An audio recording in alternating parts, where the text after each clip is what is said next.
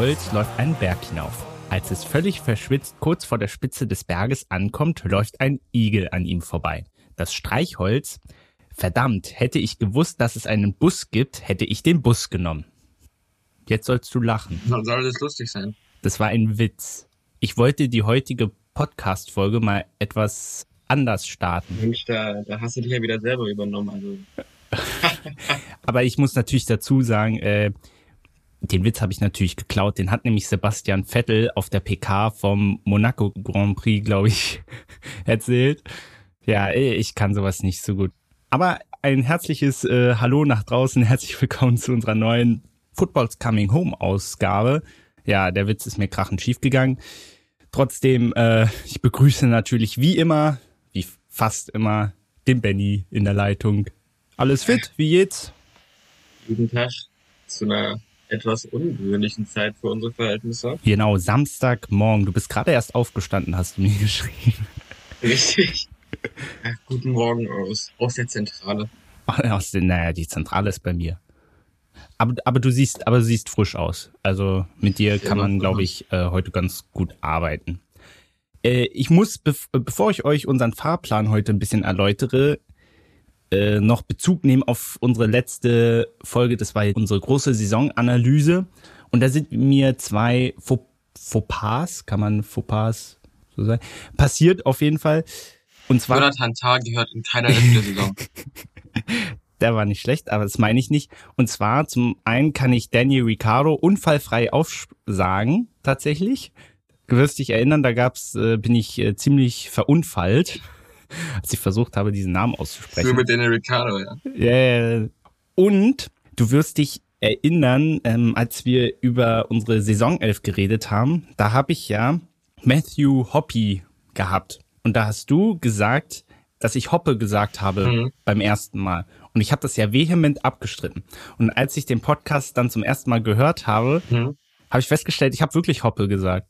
Deswegen äh, du, hast ja gesagt, du willst mit mir wetten. Benny, du hast recht gehabt. Herzlichen Glückwunsch. Ich, ich weiß nicht, ich wusste. Hatten wir, einen, hatten wir einen Einsatz ausgemacht? Nee, eigentlich nicht. Du wolltest wetten, ich nicht. Aber du siehst, äh, ich weiß natürlich, dass er Hobby ausgesprochen wird, aber dann sagt man doch schnell mal Hoppe. Ja, passiert manchmal. Aber ich wollte das naja, so. Jetzt können wir wieder die ausnehmen. aber ich wollte das am Anfang mal klarstellen. So. Ist ja schön, dass du deinen Fehler eingestehst. Ja, ich mache das sehr ungern, sehr aber das und erwachsen von dir. das gehört ja dazu. Was ist denn heute unser grober Ablauf? Zum einen kann man sagen, wir machen heute sozusagen den Restabwasch von der Saison 2021. Bisschen zweite Bundesliga, dann natürlich müssen wir übers Champions und auch übers Europa League Finale ein bisschen sprechen. Internationale Top-Ligen, was war da so los? Da geht's ja vor allem auch in der Serie A, was den Trainermarkt angeht, da geht es hoch her, weil ja immer alle sagen, oh, in Deutschland ist der Trainermarkt so verrückt. Schau mal nach Italien. Und natürlich eine kleine EM-Vorschau. Natürlich sind wir schon mittendrin. Gestern Abend war das Eröffnungsspiel. Und unsere beliebte ist noch was Kategorie. Das ist heute alles, was wir so Programm haben. Ist sehr viel, aber wir werden es auch möglichst kurz halten, vor allem bei internationalen Top-Ligen und so weiter. Schauen wir mal. Uh. Noch Fragen? Alles klar, Benny? Uh. Super, dann legen wir los. Viel Spaß!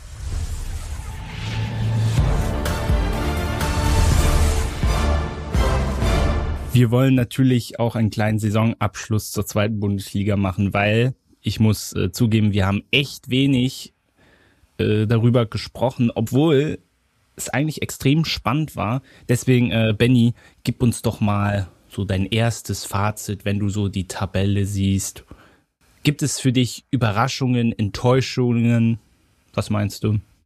Also erstmal würde ich sagen, ich äh, als Union-Fan kenne die Liga natürlich sehr gut über die, über die letzten Jahre.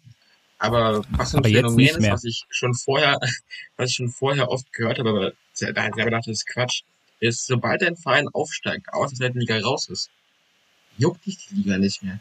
Also, und es ist so. Ich habe die zweite Liga vorher natürlich total intensiv verfolgt, logischerweise.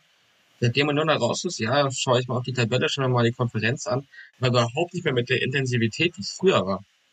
Und meine Enttäuschung ist natürlich der HSV. Ich weiß nicht, was mit dieser Mannschaft los ist, wie unfähig die sind, aber ja. alle Jahre wieder schafft der HSV es nicht in die erste Liga. Ganz schlechter, ganz schlechter Witz. Naja, äh, äh wenn Gucken, du. ob man jetzt zum vierten Mal auf Platz 4 geht. Ja, naja, wenn du schon den HSV ansprichst, haben jetzt zur neuen Saison dann wieder einen neuen Trainer mit Tim Walter. Äh, Ob es immer so am Trainer liegt, ja, weiß ich irgendwie nicht. Das war vielleicht mal ganz stark. Ja. Hättest du äh, mit Bochum und Fürth als Aufsteiger äh, gerechnet? Also Fürth hatte ich absolut null in der Pipeline. Und Bochum hat man immer so gedacht, die waren relativ lange in der zweiten Liga gefangen, kann man sagen. Und da hat man immer so ein bisschen erwartet, na, irgendwann muss es doch mal wieder gehen, aber Bochum Favoriten schon. waren sie jetzt auch nicht unbedingt. Bochum schon in meinen Augen. Die waren, die kamen nach Corona extrem stark zurück. Und ich glaube, die wurden quasi auch Corona-Meister, wenn man es so nennen will. Mhm. Zweiter waren sie äh, nach Corona. Nee, das war die Saison, warte, eine Sekunde. Der Benny. Wie auch immer, sie waren nach, grad fieberhaft. Sie waren nach Corona sehr stark und davon schon den Aufwärtstrend erkannt in meinen Augen. Dementsprechend waren sie auch vor der Saison einer oder ein erweiterten Aufstiegskreis in meinen Augen. Und der Aufstieg hat mich nicht überrascht, der von Fürth hingegen schon weil Fürth ist so die graue Maus ewig gewesen. Und jetzt spielen sie plötzlich Bundesliga. Also, das kommt für mich sehr überraschend. Die Rückrundenmeister. Äh, wie findest du, dass der FC äh, die Klasse gegen Holstein Kiel gehalten hat? Weil, also für die Kieler muss man sagen, extrem bitter. Ich meine, die hatten jetzt vor allem hinten raus auch durch, waren die nicht sogar zweimal in Quarantäne, ja. glaube ich, und jetzt ja. hatten sie gegen Ende hin auch nur noch englische Wochen. Dann gewinnst du das Hinspiel mit 1 zu 0 und wirst im Rückspiel dann derartig abgeschlachtet vor heimischer Kulisse. Oh, die haben mir schon echt leid getan, muss ich ganz ehrlich sagen. Obwohl ich es wiederum auch gut finde, dass nicht gleich drei Traditionsvereine abgestiegen sind aus der ersten Liga. Aber äh, also es tut mir für die Kieler schon leid. Ja, man hat einfach gemerkt im letzten Spiel, dass der Saft aus ist, dass die Körper nicht mehr können, dass es einfach Ende ist. Und ich bin eh kein Fan der Relegation. Ich bin dafür, dass man die abschafft. Hm. Weil der Zweitligist spielt eine überragende Saison, der Erstligist eine Kack-Saison und in zwei Spielen kann der Erstligist, äh, Erstligist-Saison wieder retten. Das ist lächerlich, das ist überhaupt nicht fair. Und dann gibt es ja auch immer die Argumentation, naja, wenn du nicht mal den 16. besiegen kannst, willst du dann in der Bundesliga spielen? Ja, ganz einfach, das ist, da spielt ein Zweitligakader in einem Bundesliga-Kader. Würde Köln absteigen, würden die nächste Jahr, nächstes Jahr einen ganz anderen Kader haben. Ja, klar. Wäre Kiel aufgestiegen, würden die auch einen ganz anderen Kader haben. Das ist überhaupt nicht vergleichbar, überhaupt nicht fair. Diese ganze Relegation ist nur fürs Geld, nur für noch mehr Zuschauer. Allem nur guckt mal her und hat nichts mit Fairness zu tun und gehört in meinen Augen abgeschafft. Mhm. Bin ich der gleichen Ansicht. Was ich äh, sehr cool finde, ist ehrlich gesagt, wie man es in England macht. Also diese Playoff-Runde quasi mit dem dritten Platz bis zum sechsten, die spielen dann Halbfinals, dann Finale. Ich meine, wenn du so darauf geeicht bist, extra Spiele, extra Geld verdienen, das wäre auch eine Sache, wo ich sagen würde, okay, das wäre halbwegs fair. Ich meine, dann steigen die schlechtesten drei in der ersten Liga definitiv ab. Und du hast dann sozusagen zum Abschluss durch diese Playoff-Runde, hast du dann nochmal Spannung drin vielleicht. Also ich bin da ehrlich gesagt ein großer Fan davon. Jetzt dieses Jahr hat es übrigens Brentford, glaube ich, endlich geschafft, nachdem sie letztes Jahr im Finale, glaube ich, verloren haben also ich finde das, wie sie es in England machen, ich finde das eigentlich ganz cool. Und das ist in den unteren Ligen ja tatsächlich auch so. Wird es ja genauso gehandhabt. Wie stehst du dazu? Ein bisschen zwiegespalten. weil Klar, das ist cool, das bringt mehr, mehr Aufmerksamkeit. Und dieses Jahr wurde es mit Brentford ja auch der dritte, der aufgestiegen ist. Aber theoretisch kannst du als sechster Platz aufsteigen. Ja, hast du auch, auch denken, okay, also jetzt mal jetzt Vergleich, Brentford hatte dieses Jahr zehn Punkte mehr als Bournemouth, also dritter zu sechster Platz. Stell vor, die wären das aufgestiegen. Jetzt wäre Brentford in der zweiten Liga gestiegen, obwohl die nur vier Punkte weniger als Brentford hatten.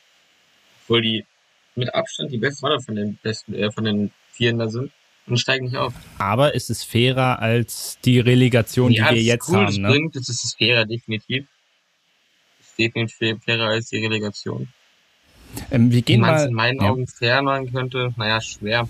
Ja. Was man vielleicht machen könnte, wäre, dass man in England vier Absteiger sagt, man nimmt die ersten drei und lässt dann äh, vier, fünf, sechs nochmal jeweils gegeneinander spielen. Und da müsste wahrscheinlich auch eine Tabellenkonstellation zusammenkommen, die einen klaren Sieger ermittelt. Mhm. Naja, zu England werden wir ja nachher noch äh, kommen. Nochmal zurück zur zweiten Liga, wer mich so ein bisschen enttäuscht hat, äh, Hannover 96, 1. FC Nürnberg, äh, Fortuna Düsseldorf auch ein bisschen, wobei die im Aufstiegskampf noch lange dabei waren.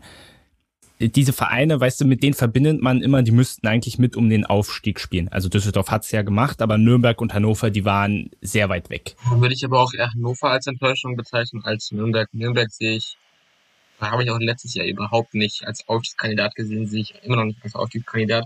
Und dass Nürnberg elfter Platz ist, ist für mich ja, gut. nicht mal ein Misserfolg. Ich hatte Nürnberg vor der Saison auf, auf 15 getippt. Ja, was man auch vergisst, die wären ja auch fast. Können die, glaube ich, sogar mal weniger zufrieden sein mit dem elften Platz. Ja, die wären ja auch letzte Saison fast abgestiegen, Richtig. muss man ja. Das vergisst man auch immer äh, sehr schnell. Äh, stattdessen hat es äh, die Würzburger Kickers erwischt. Ich glaube, das war eigentlich klar. Ähm, das hat sich die ganze Spielzeit über eigentlich abgezeichnet. Was ich sehr schade finde, ist Eintracht Braunschweig, dass dies wieder nicht geschafft haben, mal ein Jahr länger in der zweiten Liga zu bleiben. Sehr schade. Und Osnabrück äh, musste in der Relegation tatsächlich, haben sie verloren, gegen den FC Ingolstadt. Ein 3-1 am Ende hat nicht gereicht, weil die Ingolstädter das Hinspiel mit 3-0 gewonnen haben. Das war auch so eine kuriose Sache. Am Ende hat das Auswärtstor entschieden. Äh, wie siehst du das, dass In Ingolstadt aufsteigt? Ja, das also ja, wenn es so will schon. ja, Ingolstadt ist auch so ein Verein, der mir wirklich. Ja, haben sich ja gegen 1860 am letzten Spieltag äh, durchgesetzt, glaube ich. Ja, und es freut mich, weil ich kann 1860 nicht leiden. aber alle sagen, sie sehr unsympathisch. Dementsprechend, ja, lieber Ingolstadt als 1860, aber auch lieber Osnabrück als Ingolstadt. Ja. Aber da habe ich jetzt mit wenig, mit wenig Spannung und wenig Aufregung aufgeguckt, wenn ich ehrlich bin.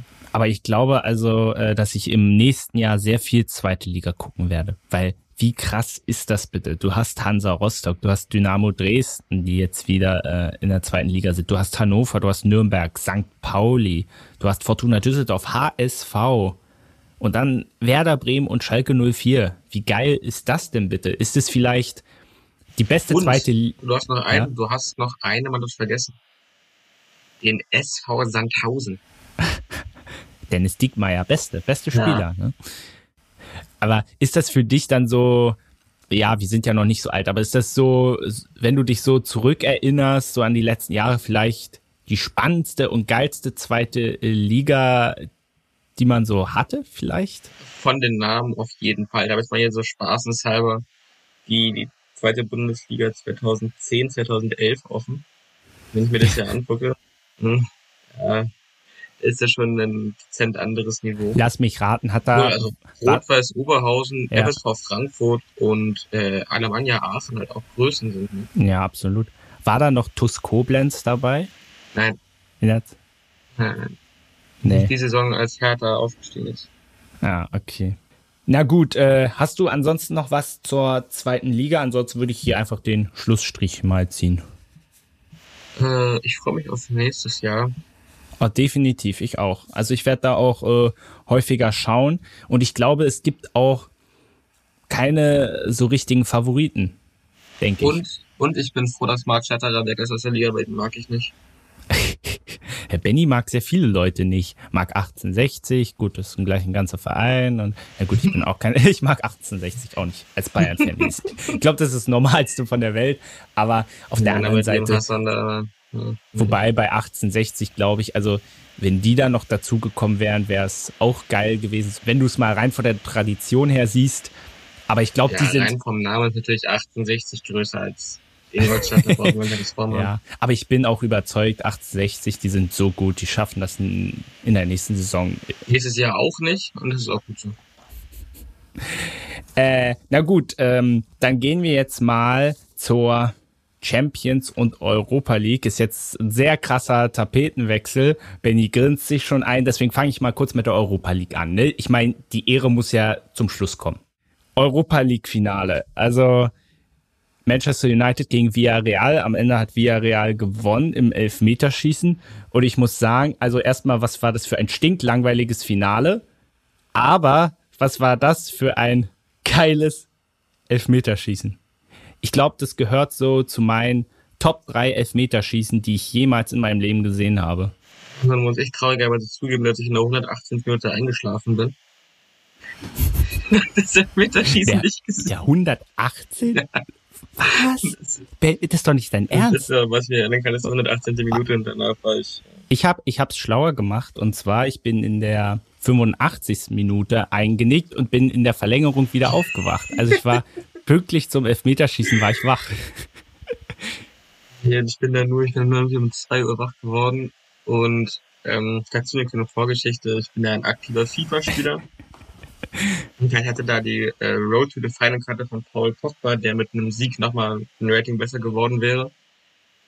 Deshalb habe ich geguckt, gesehen, dass die Leute verloren hat, war sauer und bin wieder schlafen gegangen.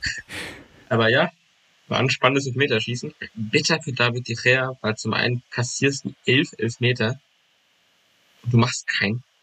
Und klar, er ist auch nicht zum Elfmeterschießen eingestellt. Aber wenn du von elf Elfmeter keinen hältst, Weißt du, na, bei De Gea, er hat vor allem die letzten 36 Elfmeter hat er nicht gehalten. Zuletzt hat er einen Elfer 2016 gehalten. Also das ist schon, ist schon mies, wenn du keinen einzigen hältst und dann verschießt du deinen auch noch. Also das ist wirklich, unglücklicher kann es nicht laufen. Aber auch mal äh, ein, ein Lob an Unai Emery. Ich meine, man kann äh, die Europa League jetzt Unai Emery League nennen. Er hat, Good evening. Good ja, evening hat die jetzt zum vierten Mal gewonnen, hat zudem noch seinen Ex-Verein äh, FC Arsenal, die sich alle über ihn lustig gemacht haben, rausgehauen. Also hat mich auch sehr gefreut. Perfekt, besser geht. Ja, mich insgeheim auch. Aber es ist schon schon extrem krass und was ich auch sehr beeindruckend fand im negativen Sinne, wie ideenlos Manchester United gespielt hat. Also da ging ja gar nichts. Via Real, gut, die haben sich eigentlich nur hinten reingestellt. Und ja, United das, hat find, da kein Mittel gefunden. Das war so ein Spiel, wo man sich vor dem Spiel schon, schon dachte, United ist ja. glasklarer Favorit. Und am nächsten Morgen wirst du auf Facebook, Twitter und Co. lesen, wie konnten die das verlieren. Also mich hat es auch nicht überrascht. Na, es wurde ja. Hat's nicht überrascht? Ole Gunnar Solskjaer wurde ja oft der Vorwurf gemacht, auch in der Premier League-Saison, dass äh, er keinen Plan B hat. Und ich glaube, das hat man in diesem Endspiel so ein bisschen gesehen. Sie sind nur angerannt, aber es, es hat nicht so richtig funktioniert und sie sind auch nicht richtig durchgekommen. Und ich glaube, das 1-1, das war ja auch ein bisschen, äh, ich kann mich gar nicht mehr genau erinnern, wie das gefallen ist, aber ich glaube, das ist. Ein bisschen wobbly. Ja. Äh, es war auch ein bisschen, ist auch ein bisschen glücklich zustande gekommen. Von daher, ähm, ja, das, das war einfach nichts. Und ja, also sehr viel zu diesem Endspiel gibt's nicht zu sagen. Es war nicht hochklassig. Also wie gesagt, das Elfmeterschießen hat, glaube ich, für alles, was davor passiert ist, entschädigt. hm. Aber es war jetzt nicht der Knaller. Und was halt auch phänomenal war, dass wieder Zuschauer da waren. Das, ist, das hat man so richtig gemerkt. und so ja. ja. es, gibt, es gibt ja auch immer wieder viele Kritiker und viel Rumgemecker darüber. Aber ich finde, es ist absolut angebracht, dass es wieder Zuschauer gibt. Das ist auch voll okay. Also ich kann ja. jetzt nur für Deutschland, Was für Deutschland sprechen, aber die Inzidenz ist gering. Die äh, Hygienemaßnahmen sind hoch. Ich weiß nicht, was dafür spricht. Äh, was, was mich dann nur verwundert hat, ist dann zum Beispiel, jetzt schlagen wir mal die Brücke zum Champions League Finale. Ich ehre Chelsea gleich, brauchst du keine Angst haben. Was mich da dann ein bisschen gewundert hat, ich meine, warum, es war ja ein rein englisches Finale. Wieso gibst du das nicht einfach nach, nach Großbritannien? Ich meine, sie haben ja Istanbul, war ja der ursprüngliche Austragungsort. Den haben sie das Finale ja schon weggenommen. Und dann verlegen die das nach Porto, wo dann die ganzen englischen Fans dahin fliegen. Wieso machst du das dann nicht in Großbritannien? Ich verstehe das nicht. Wie dumm kann man denn sein, wenn man vor allem den ursprünglichen Finalort schon ändert? Also verstehe ich nicht. Die Ausrede war doch irgendwie, es wäre zu kompliziert gewesen, das nach, das nach ja, zu Ja, klar. Ich meine, klar. Nee, es wäre zu einfach gewesen. Man, man weiß ja, das Wembley ist ja in Dauerbenutzung. Es spielen ja 24, 7 Fußballmannschaften drin. Das sieht ja gar nicht. Ja, und notfalls, es gibt noch, es gibt bestimmt noch 50 andere Stadien, wo du so ein Finale ausrichten kannst. Fulham Road zum Beispiel. Oder bei Sunderland. Aber die hätten wenigstens von der Kapazität her, ist ein, ist ein nices Stadion. Sunderland, vielleicht geil. so, äh, Benny, jetzt, äh, ich würde ja jetzt mein, Sag es. ich würde, ja, warte doch mal, ich würde ja jetzt meinen Hut an, abnehmen und mich verneigen äh, herzlichen Glückwunsch an den FC Chelsea. Äh, ist absolut zum Fremdschämen, dass ich äh, Fremdschämen, dass ich sowas sagen muss, aber ja, Glückwunsch zum, Champion, boah, siehst du, ich kann schon gar nicht mehr aussprechen, zum Champions League Sieg. Und im Vergleich zu 2012 war es diesmal, wenn du das Finale gesehen hast, auch absolut verdient. In der Tat habe ich es gesehen, ich glaube es auch nicht. ja, es war ein sehr schönes Spiel. Ich glaube, dass da jeder auch akzeptiert, dass Chelsea die wesentlich bessere Mannschaft war. Und ja, ich, ich hätte es nicht erwartet, dass Chelsea das so dominant gewinnt. Hat natürlich gehofft, keine Frage. Aber ich habe mit mehr Gegenwehr der Citizens gerechnet. Ja, wir werden äh, darauf auch nochmal gleich eingehen. Aber erstmal ein wahnsinniges Spiel, insbesondere von Kai Havertz, der nicht nur das entscheidende Tor macht, sondern auch in vielen Situationen in der Offensive beteiligt war, wo es brandgefährlich wurde. Also ich glaube, das war mit das beste Spiel, was ich jemals von Kai Havertz gesehen habe. Und du hattest ja, glaube ich, in irgendeiner Folge hattest du Matteo Kovacic schon angesprochen. Und ist einfach so lustig, weil er äh, schon viermal die Champions League gewonnen hat aber in allen Finals insgesamt nur elf Minuten an Einsatzzeit bekommen hat. Also das nenne ich mal Effektivität. Das ist eine Leistung auf jeden Fall. Das kann, können auch nicht viele behaupten. Ja. Und dann äh, müssen wir, glaube ich, äh, Thomas Tuchel auch nochmal ehren, also äh, was er da rausgeholt hat. Vor allem witzig, als dann äh, im Januar 2021 Frank Lampard noch sagte, wir sind nicht bereit, um Titel mitzuspielen. Ja, unglaublich, unglaublich. Tuchel hat genau das Gegenteil bewiesen. Also was er da aus dieser Mannschaft, die ja nicht schlecht war, ne, muss man ja auch sehen. Das war ja. Ich weiß nicht, ob wir das mal, ob wir darüber mal in der Folge geredet hatten, aber ich war ja kein Fan von der Spielverpflichtung, weil ich kein Fan von Tuchel im Allgemeinen war. Ja. Und ein großer Lampard-Fan bin und war. Deshalb, ja, war ich dem Ganzen nicht so positiv gestimmt. Jetzt würde ich dem Mann gerne ein Denkmal bauen, also ähm, Im Nachhinein alles ich. richtig gemacht. Lampert, Lampert zu entlassen, Tuchel einzustellen, perfekt. Sehr gute Entscheidung. Aber da lag ich gerne, gerne in Unrecht. Das ist jetzt nicht so schlimm für mich. Äh, naja, du musst dir das ja auch nochmal zu Gemüte führen. Thomas Tuchel ist jetzt der äh, dritte deutsche Trainer in Folge, der die Champions League gewinnt. Also Quality Made in Germany. Auch nicht schlecht. Ich meine, dann äh, von der logischen Reihenfolge her, dann müsste ja dann nächstes Jahr Julian Nagelsmann oder Mar Marco Rose äh, die Champions League gewinnen. Äh, das, das lassen wir mal. Aber das ist auch sehr krass, finde ich. Äh, drei deutsche Trainer in Folge, die ihre Teams zum Champions League Finale äh, erstmal ins Champions League Finale überhaupt führen und das dann auch gewinnen. Also spricht für uns. Ja, zumal Tuche ja auch schon ähm, Paris ins Finale führte. Ja, genau. Also ist absolut beeindruckend. Und ich fand vor allem die Memes dann mit Thomas Tuchel lustig, wo er dann, äh, das wirst du bestimmt auch gesehen hat, wo er dann zu Neymar sagt, äh, so sinngemäß, äh, kein Ding, wir gewinnen dann nächstes Jahr die Champions League, aber ohne dich. Wie, wie was, ich hole nächstes mit in Pokal nach Hause. Ja, aber, ja. aber, aber ohne euch, oder? das war schon, äh, war schon echt gut. Ähm, möchte noch mal kurz auf äh, Manchester City eingehen, weil äh, der Kicker hat einen relativ guten Artikel, wie ich finde, geschrieben mit der Headline Tuchel vertraut sich, Guardiola nicht. Und du wirst dich ja äh, noch dran erinnern, dass wir, ich glaube, nach dem Champions League Halbfinale sogar darüber gesprochen haben, dass Pep Guardiola eben diesmal nicht den Fehler gemacht hat, irgendwelche taktischen, außergewöhnlichen Sachen zu machen. Und wir dachten beide, dass er, dass er das jetzt verstanden hat und dann im Finale ich habe schon, als ich die Aufstellung gesehen habe, dachte ich mir, das ist ja nicht sein Ernst jetzt. Ich dachte mir so. Was, was macht der da schon wieder? wie brutal offensiv, einfach mit sechs Offensivspielern, Günduan auf der sechs, ich glaube, der hat in dieser Saison nicht häufig auf der sechs gespielt. Er lässt ein Rodri, ein Fernandinho lässt er draußen, packt Raheem Sterling, der keine gute Rückrunde äh, gespielt hat, in den Sturm, zentral. Also, ich dachte mir so, das, der kann doch nicht sein Ernst sein. Vor allem, er hat, er wollte die Offensive extrem stärken. Das hat null funktioniert und im Gegenzug hat er dann hinten äh, Tür und Tor geöffnet. Also das, was er vorhatte, ist komplett schief gegangen. Weißt du, das ist so ähm, der Unterschied zu Bayern. Bayern spielt extrem offensiv, aber sie schießen viele Tore. Natürlich haben sie insbesondere in dieser Saison auch viele bekommen. Aber sie haben halt mehr geschossen. Und bei Guardiola hat, hat das gar nicht funktioniert. Hinten riesige Lücken, aber vorne keine Gefahr erzeugt. Und da dachte ich mir schon, also so wird er nie die Champions League gewinnen. Und er war auf dem richtigen Weg. Warum macht er diesen Fehler im Finale? Hat er doch schon, hat er doch schon, hat er doch schon mal so.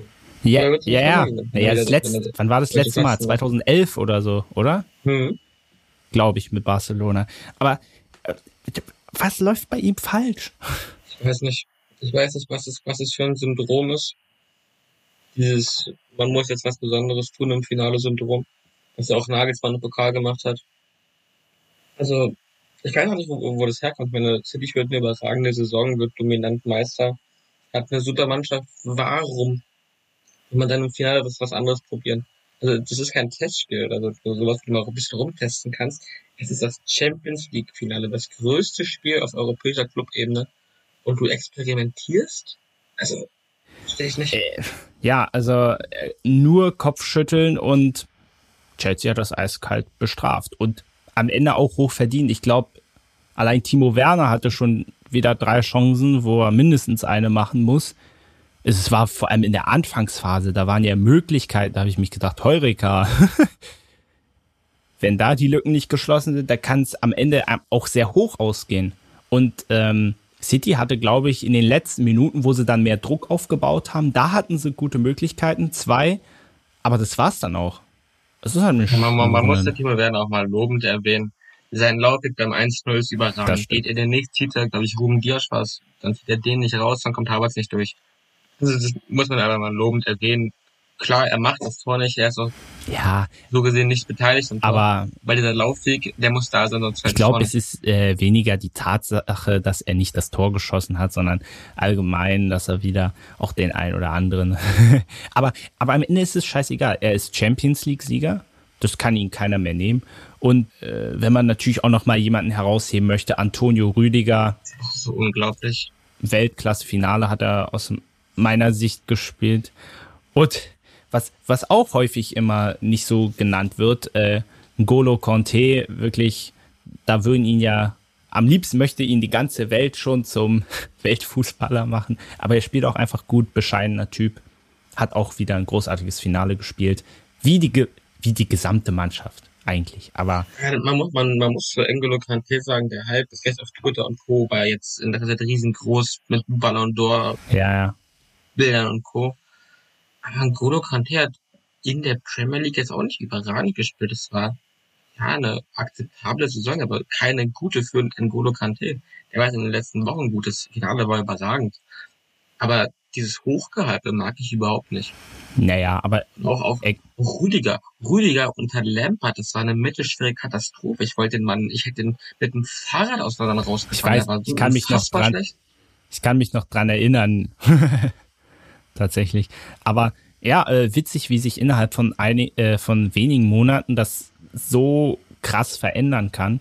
Das ist sehr interessant. Äh, um mal einen Schlussstrich zu ziehen.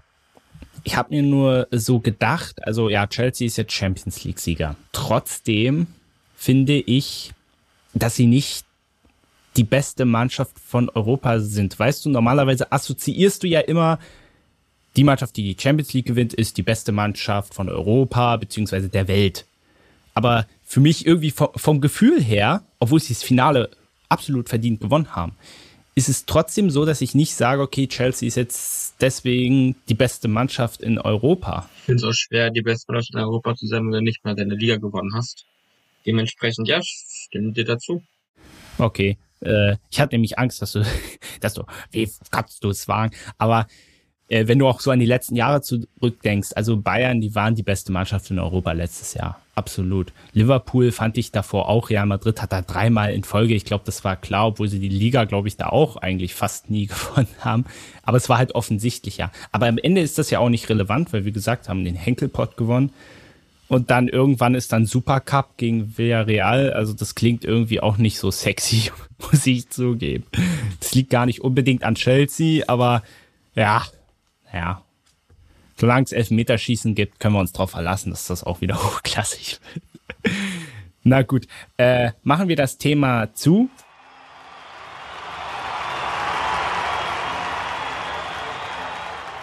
Äh, trotzdem bleiben wir aber noch ein bisschen in England, würde ich sagen.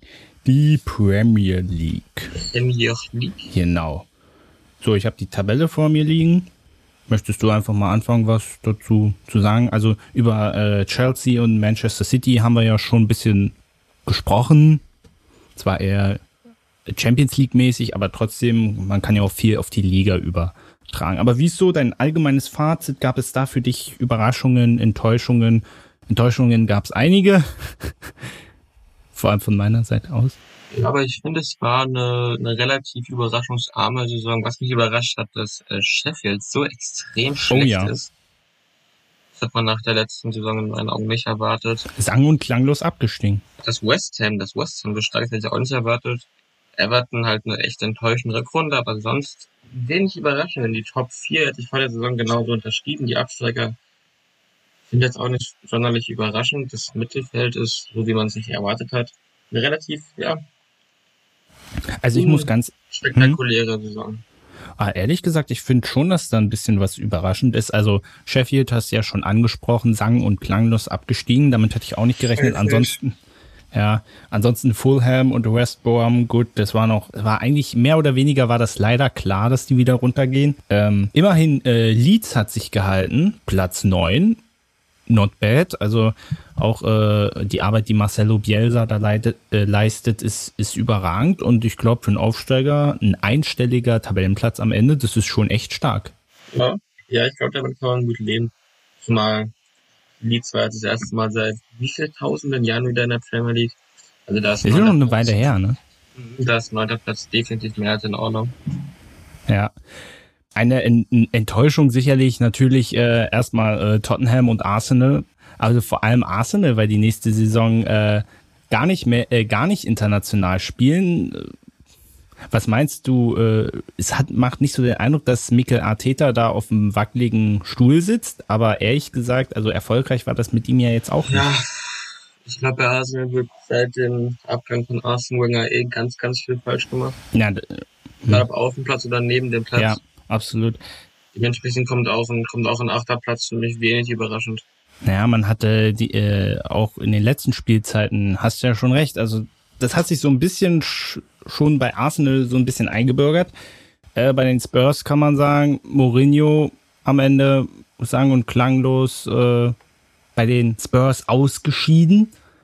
Es war aber auch klar, ich war nie Mourinho-Fan und, und alle Spurs-Fans in Deutschland, die mich damals fertig gemacht haben, weil ich schlecht über Mourinho geredet habe und gesagt habe, der wird uns nicht zum Erfolg führen. Ich hätte gehofft, dass ich Unrecht habe, aber ich hatte recht. Mourinho freut sich jetzt um einen neuen Job bei der AS Rom und Tottenham ist weiter zu blöden Trainer zu finden. Weißt du, jetzt, jetzt sind sie ja an Paul von Zeka dran von ASL. Also du siehst, wie tief die mittlerweile gesunken sind. Wir können uns auf die Conference League freuen. Also haben wieder kein, haben wieder ja. keinen Titel geholt, standen im Endspiel immerhin. Aber ähm, tja, äh, was soll man? Gucken, vielleicht, vielleicht treffen ja Union und Tottenham aufeinander. Ja, Mal sehen, das, was? ja, das hätte was. Oh, oh, oder die Roma gegen, gegen Tottenham. Ah, Mourinho gegen seinen Ex-Club? Äh, können, könnten wir die hoffentlich zerstören es ist ja mehr oder weniger klar, dass Harry Kane sehr wahrscheinlich die Spurs verlassen wird. Wo würdest du ihn sehen? Wird er mit Manchester City durchaus äh, in Verbindung gebracht? Die suchen ja durchaus auch einen guten Mittelstürmer. Bei jedem in der Top 4. Ich glaube, jeder davon will Harry Kane haben, jeder davon will Harry Kane dank, dankend annehmen. Und ich denke, am Ende wird City das Rennen machen. Denke ich auch. Äh, zwei Überraschungen trotzdem. Also West Ham hast du ja angesprochen mit Platz 6, war vor der Saison ehrlich gesagt für mich möglicher Abstiegskandidat sogar. Und dann. Hat ja auch niemand wissen können, dass er im Winter den besten Fußballer Europas verpflichtet. ja. Jesse Lingard, Fußballgott. Der wurde jetzt, glaube ich, nachnominiert bei England, oder? Glaube ich. Ist er reingerutscht? Weiß ich gar nicht. Ich, ich dachte, gesehen, dass, es, dass, er nicht. Ja, google mal schnell nach. Ich dachte ehrlich gesagt, weil ja Alexander Arnold nicht mitgegangen ist, dass die dafür Lingard. Also äh, äh, es wurde äh, zumindest gemunkelt, dass er für Alexander Arnold nominiert wird. Na, irgendwo, ich weiß nicht mehr wer das ist. Irgend, bei irgendeinem wurde niemand nachnominiert, der ist einfach gelassen. Ich glaube, Holland ist das. Okay. Die ja, kann mich auch irren. entschieden, aber ähm, weniger zu fahren. Ja, ein, ein abschließender Satz vielleicht noch zu Leicester City. Äh, FA Cup gewonnen, aber die waren 242 Tage in den Top 4 und dann am letzten Spieltag noch von den Champions League Plätzen gerutscht. Wie bitter ist das bitte? Naja, nicht rausgerutscht, sind aber anders, die sind nicht wieder ja, reingekommen. Entschuldigung, genau so rum. Aber das macht es nicht weniger, bitte. Es geht um die überlegst, dass Chelsea am letzten Spieltag gegen äh, Aston Villa verliert. Ja. Also die Chance war da, aber muss natürlich auch sagen, äh, dass die Spurs natürlich auch gewinnen mussten, weil sonst hätten sie die Conference League verpasst. Aber es, ah, aber es ist schon schon schade für Leicester. Wie gesagt, ich glaube, die kann jeder gut leihen. Natürlich, die haben ja auch Investoren, aber bei denen hat man irgendwie den Eindruck, weißt du, das ist trotzdem irgendwie so eine Einheit. Das ist für mich so das beste Beispiel, wie Club mhm. und Investor äh, positiv miteinander äh, Besitzer, Besitzer zusammenarbeiten können. Das ist zum Beispiel ein positives Beispiel, was es nicht häufig gibt. Aber du hast ja zum Beispiel auch beim FA Cup Finale gesehen, wo die den Besitzer dann auf den Platz geholt haben und die sich alle zusammen wirklich gefreut haben. Das hat mich ehrlich gesagt berührt, muss ich sagen. Übrigens, was ich gerade sehe, Fun Fact, äh, West Ham Platz 2 in der Heimtabelle. Wow. Not bad, not bad. Ich würde mal sagen, wir gehen weiter zu La Liga. Atletico Madrid, kann man sagen, ist endlich spanischer Meister geworden. Was sagt man dazu? Nach, ja, so vielen Jahren, wo man knapp dran war und jetzt haben sie es durchgezogen, wo man ja auch am Ende die Sorge hatte, also zwischendurch die Sorge hatte, dass sie es sogar noch verspielen, aber sie haben es durchgezogen bis zum Schluss. Ja, knappes Ding hat Sam Real und Barca selber versaut. Ja. Also, also dass am Ende nur zwei Punkte Vorsprung sind. Wenn du überlegst, dass glaube ich, mal elf waren oder sowas. Also, ja. Also, ganz viel ja. Glück auch mit dabei für ähm, Atletico, aber ich gönn's ihn. Ich gönn's ihn. Die spielen zwar echt ekelhaften Fußball, aber ich finde es schön, dass sie Meister wurden. Ja, äh, ich finde es vor allem äh, lustig mit äh, Luis Suarez, weißt du, von Barca mehr oder weniger ja. vom Hof gejagt. Aussortiert, ja. Ja, und vor allem, äh, vor allem jetzt haben sie Kun Aguero verpflichtet. Also, das muss mir mal bei Barcelona jemand erklären, weißt du, du schickst einen Suarez weg mit der Begründung, der ist schon zu alt, bla bla, und dann holst du einen Kun mhm. Aguero dafür. Also, ich weiß nicht, was bei den Katalanen stellenweise falsch im Kopf ist. Und bei Barcelona. Und ich glaube, La Liga ich glaube, La Liga ist auch die einzige Liga, wo noch nicht alles durch ist. Die Relegation steht noch an. Ach ehrlich, ist die noch nicht durch? Ja, morgen zwischen Rayo Vallecano und dem FC Girona ist das Hinspiel erst. Ach so, okay, krass.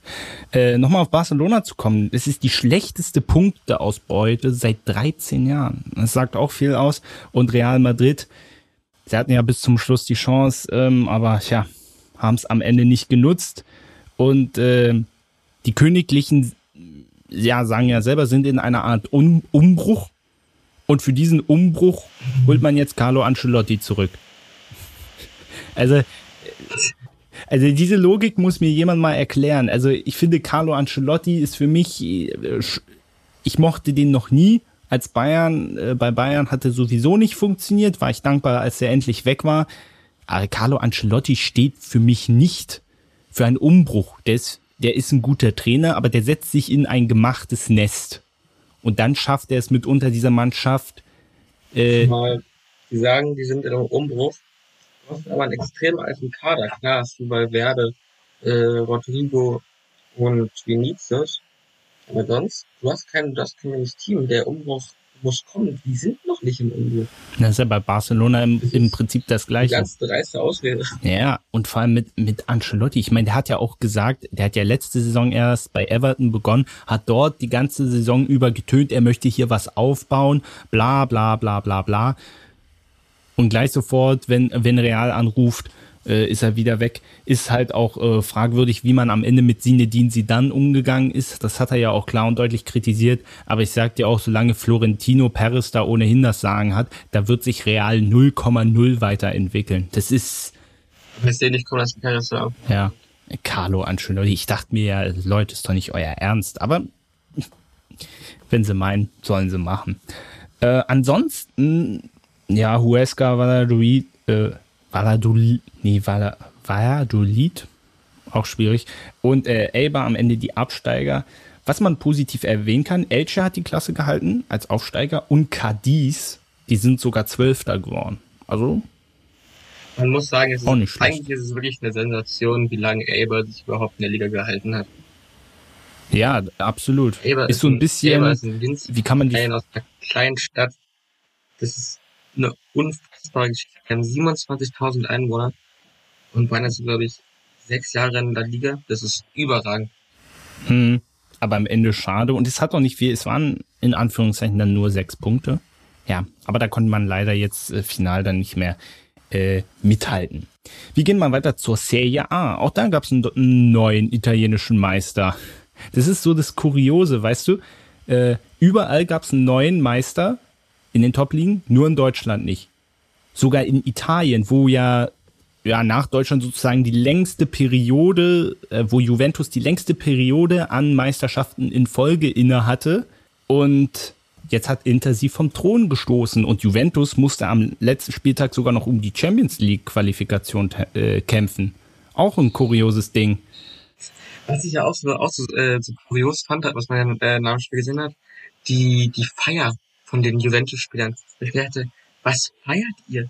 Also das ist aber, ist aber mehr als peinlich, wenn die machen eine Party, die sie nicht mehr zur Meisterschaft gemacht hatten in den letzten Jahren. Ja, naja, sie haben, wo ich mich auch gewundert habe, ich glaube, sie sind ja italienischer Pokalsieger, sind sie, glaube ich, geworden gegen Bergamo, wenn ich mich nicht irre. Aber ansonsten, boah. Also kann man auch da sagen, zum Beispiel äh, Andrea Pirlo, kann man im Vergleich mit Frank Lampard ziehen. Das hat äh, nicht so funktioniert. Jetzt haben sie Allegri, zur neuen Saison wieder, wo ich mich schon damals gefragt habe, wieso sie den überhaupt vom, vom Hof gejagt haben. Antonio Conte verlässt Inter, weil äh, obwohl die Meister geworden sind, müssen sie wohl ganz strikt sparen und das fand Conte irgendwie nicht so geil. Stattdessen kommt jetzt Simone Inzaghi, der davor bei Lazio war und bei Lazio ist jetzt Maurizio Sarri. Also also fangen wir mal bei Inter an. Äh, Inzaghi ist mit Lazio Sechster geworden ich traue den null zu, dass der Inter jetzt dann im besten Fall dann nochmal zu einer italienischen Meisterschaft führt. Also finde ich sehr interessant, den zu holen. Ja, also ich glaube, Hakimi und Lukaku sind ja auch schon mehr oder weniger auf dem Weg aus Mailand raus. Ja. Das fehlt aber nicht da und das ist, ja, das ist spannend, das ist spannend. Also ich eigentlich frage, wie kann das passieren? Wie kannst du so misswirtschaften, aber Meister werden? Äh, ja, es soll ja auch ein Gespräch sein, dass sie äh, Hakimi abgeben. Also der bringt, glaube ich, auch nochmal ordentlich Kohle rein. Tja, Beispiel noch, zum Beispiel äh, Gattuso verlässt Napoli, haben ja die Champions League verpasst. Dafür kommt jetzt äh, Luciano Spalletti José Mourinho wird neuer Trainer bei der Roma, dafür ist Gattuso dann nächste Saison beim AC Florenz. Also, die, die wechseln da oben alle, auch alle munter durch. Nur bei Milan Ivan und Juric, Atalanta Ivan sind die Trainer noch Ivan gleich. Juric verlässt Hellas Verona. Hä? Ivan Juric ah. verlässt Hellas Verona, geht zum FC Turin. Also alles, was irgendwie in der oberen Tabellenhälfte steht, hat einen neuen Trainer nächstes Jahr. Das kennen wir sonst nur aus der Bundesliga. Also, äh, also von wegen die Bundesliga ist die einzige Liga, wo, wo das Trainerkarussell so derartig zuschlägt. Das ist in Italien genau das gleiche. Wo nee, auch die, ja. ja, wo die Gründe auch mitunter äh, sehr merkwürdig sind. Ja, aber haben wir Italien soweit auch äh, Absteiger, Benevento, Crotone, war klar. Parma hätte ich nicht entschieden, äh, hätte ich nicht gedacht, weil auch die letzte Saison war eigentlich, glaube ich, relativ solide. Dann so sang- und klanglos abzusteigen, äh, hätte ich nicht gedacht. Ich gucke mir gerade die Serie B-Tabelle an, also Aufsteiger sind der Empoli und Salernitana, klar. Und da steht tatsächlich sogar so ein Aufstiegsturnier zwischen den nächsten sechs. Und das ist der Fall. Monster als dritter Platz ist nicht aufgestiegen, dafür Venedig als fünfter Platz. Stimmt, Venedig habe genau ich gelesen. Genau das, was wir vorhin in der Championship angesprochen hatten, ist jetzt in Italien der Fall. Der dritte Platz steigt nicht auf, sondern der fünfte Platz. Der dritte Platz hm. Monster mit äh, Boateng und Balotelli. Balotelli kann jetzt gern zur Union kommen, ich mag ihn sehr. Aber ihr habt ja jetzt Vogelsammer. Das wäre nicht, ne? Ich, hab Union postet, postet immer jetzt so 40 Minuten bevor sie den äh, Transfer verkünden, so ein Bild von Oliver Runert. Und als das dann kam, so ein Tag nachdem die Kreismann-Gerüchte aufkamen, dachte ich so, oh, hat er jetzt schon geholt? Cool, cool, cool. Und dann kommt es, und dann kommt der, kommt die Meldung Vogelsammer. Und das, äh, äh, äh, Na gut, dann will ich dich von deinem Leiden unbedingt erlösen und wir machen äh, das zu mit der Ligue 1. Ligue Auch da gab es ein Ligue 1. Der OC ist Meister geworden. Halleluja. alle, die es nicht mit PSG halten, äh, frohlocken und jauchzen bei diesem Endergebnis. War, war, auch spannend. Ich hatte mir auch die Meister, ähm, die Meisterkonferenz auf The Zone angeguckt. Und ähm, ich auch. Ja, war spannend, ich find's gut.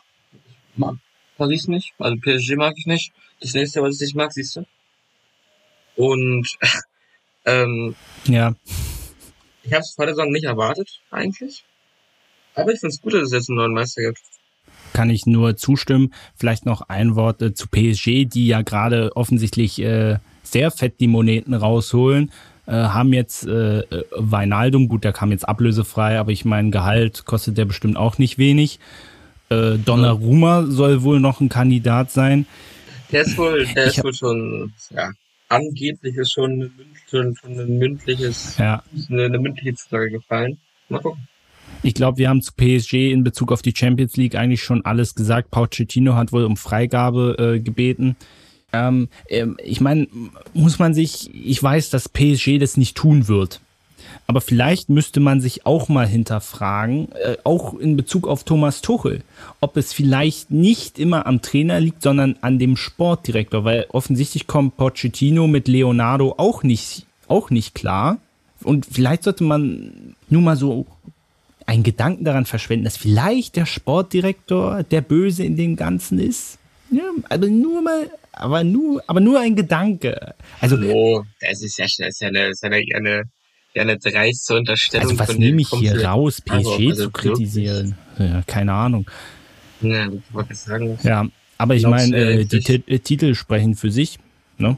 Also da hat Tuchel mal seinem alten Verein gezeigt, wie es geht. Nico Kovac, AS Monaco, ist glaube ich auch noch eine Erwähnung wert. Platz 3. Ja, schick. Sieht nett aus. Ich mal ganz kurz reinwerfen. Wusstest du, dass jetzt gerade das äh, Aufstiegsspiel zur dritten Liga läuft? Schweinfurt spielt jetzt gerade gegen Havelse in den Aufstieg in die dritte Liga. Nee, wusste ich nicht. Ich wusste nur, dass Viktoria äh, für die dritte äh, schon in die dritte Liga aufgestiegen ist und dass Meppen die Klasse gehalten hat, weil Uerdingen die Lizenzauflagen nicht erfüllt. Und da muss ich wirklich sagen, das ist ein bisschen off-topic, will ich heute jetzt sagen? Das wäre doch die Chance gewesen für den DFB oder für die DFB, doch DFB, dass man sagt, okay, alle vier Meister steigen auf. Warum lässt du einen Absteiger drin, statt einen Meister hochzuspielen? Das habe ich auch nicht verstanden. Ich du das einfach sagen, du das einfach sagen, okay, wir haben vier Regionalliga-Meister, wir haben, wir haben fünf Regionalliga-Meister und dieser fünf Absteiger. Ja, dann ist doch gut. Ist doch super, dann lass doch alle hochkommen. Ja, ich habe das auch nicht, auch nicht verstanden, aber ich glaube, das haben die ja auch nicht zum ersten Mal gemacht. Da gab es, glaube ich, äh, schon ähnlich gelagerte ja, Fälle. Aber nach Paderborn an der Stelle, die ganz vielleicht wieder in der Bundesliga ja. war. Aber das war ja äh, charmant irgendwo. Möchtest du noch was zur AS Monaco oder zu zur Liga allgemein sagen? Weil sonst würden wir das nämlich auch abschließen. Hm, ja, war eine spannende Saison. Auch wenn man sich überlegt, dass die AS Monaco ja bis ungewohnt spannend. War vor zwei Jahren diese Horror-Saison von denen, wo die auch lang den Abstieg gespielt haben. Vor zwei also Jahren. Lang ist, also lang ist es nicht her. Vor zwei Jahren, genau. Vor zwei Jahren. Da haben die, da haben die die Klasse gehalten mit zwei Punkten Vorsprung in der Saison 18, 19. Deswegen muss man schon, muss man schon lobend erwähnen, was, dass das der Nico Kovac aus, ja, einem heruntergekommenen Fürstentum wieder eine titelwürdige Mannschaft geformt hat. Ja, dem kann man nur zustimmen. Gut, dann haben wir soweit jetzt alles durchgesprochen.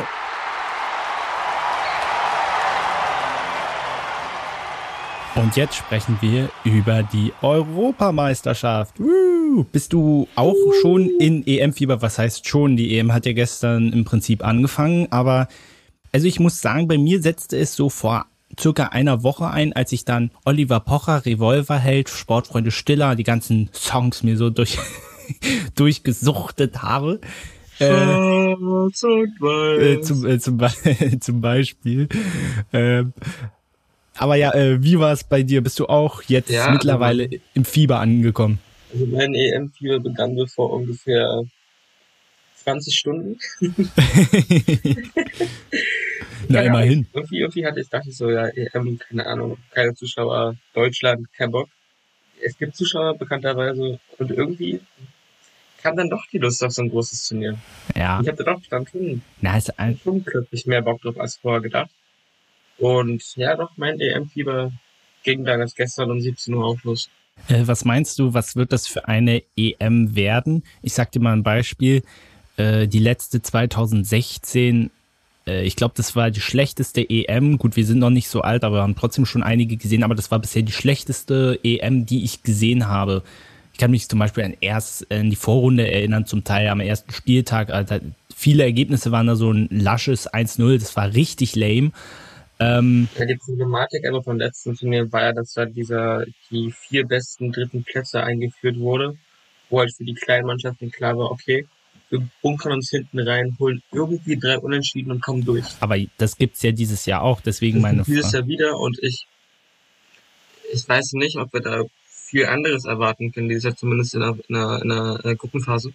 Na, ich frage halt auch deshalb wegen Corona, die ganze Belastung, die ist ja äh, diesmal auch noch viel extremer. Natürlich kannst du auch einen größeren Kader mitnehmen, öfter aus. Kann, kann man, gibt's fünf Wechsel bei der EM eigentlich? Ich weiß ich aus dem Kopf gar nicht, ne? Mist, hätten wir mal gestern drauf achten müssen. aber ich, ähm, aber äh, du, ich meine, du kannst einen größeren Kader mitnehmen, aber an sich äh, lange gespielt haben ja generell alle. Und deswegen habe ich so ein bisschen die Sorge, also das kannst du aufs gestrige Spiel nicht runterbrechen, musst du ehrlich sagen. Es sind fünf Wechsel erlaubt. Also in der regulären 90 Minuten sind okay. fünf Wechsel möglich, in einer Verlängerung darfst du in einen Sechster wechseln. Ja, okay.